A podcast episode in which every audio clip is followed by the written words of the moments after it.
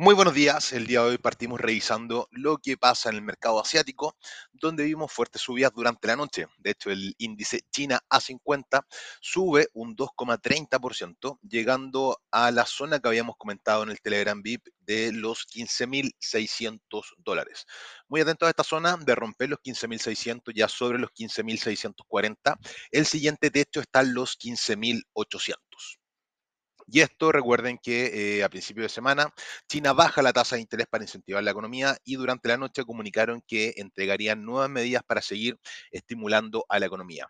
En Hong Kong también vemos el Hansen que sube un 3,11%. Así que mercado asiático fuerte, fuertemente alcista.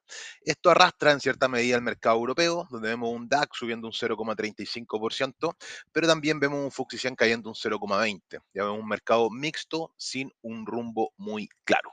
Y en Estados Unidos, a pocos minutos de la apertura de Wall Street, vemos bolsas levemente alcistas, eh, entre un 0,4 y un 0,5%. Lo que sí más sube es el Nasdaq, el sector tecnológico, subiendo exactamente un 1%.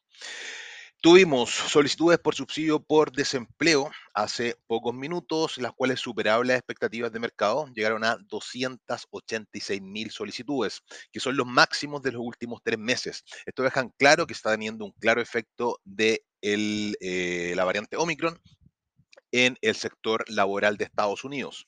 Muy atentos porque tenemos eh, ventas de viviendas de segunda mano a las 10 de la mañana hora de Ecuador y también muy atentos porque tenemos a las 11 los inventarios de petróleo.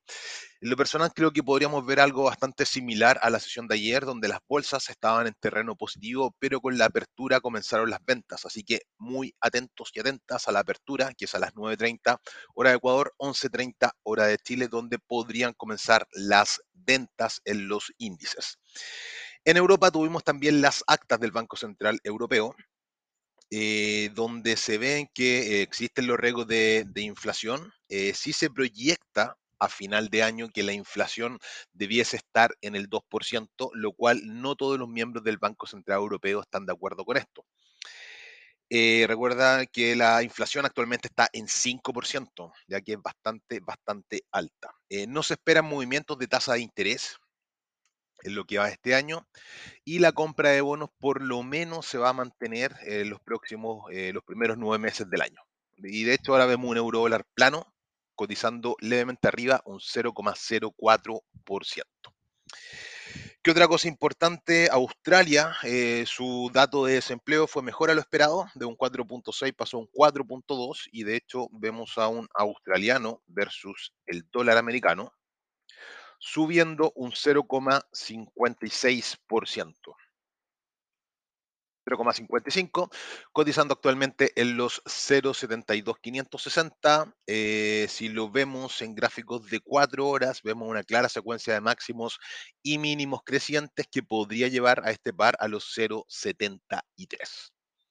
Y por último, ya revisamos bien rápido lo que pasa con los commodities. Si vemos el oro, llega a los 1840 47, 45, que era la siguiente zona de resistencia. Estamos viendo un leve retroceso ahora, que lo podría llevar a la zona de 1842, donde probablemente podrían comenzar las compras. De eh, consolidarse sobre los 1850 el precio del oro eh, durante las próximas horas, podríamos ver un oro atacando la zona de 1900 en los próximos días. Esto va a depender exclusivamente de lo que pasa con el dólar index dólar index, que tiene un piso muy, muy marcado, en los 95,400. Si vemos un dólar index rompiendo hacia abajo los 95,400, es muy probable que el oro recupere los 1850. Es una zona que entre ayer y hoy día ya ha tocado tres veces, ya 95,400, así que muy, muy atentos a la posible ruptura de este nivel. Y por último, revisemos qué está pasando con el Bitcoin.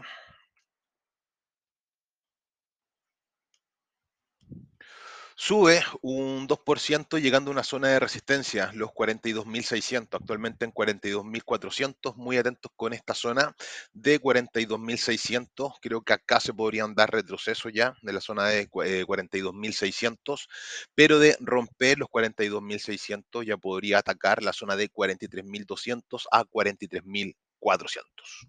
Y con eso terminamos el podcast del día de hoy. Espero que estén todos muy bien y que tengan un muy buen trading. Atentos a nuestro eh, grupo eh, VIP de Telegram, donde le iré enviando información y señales de trading.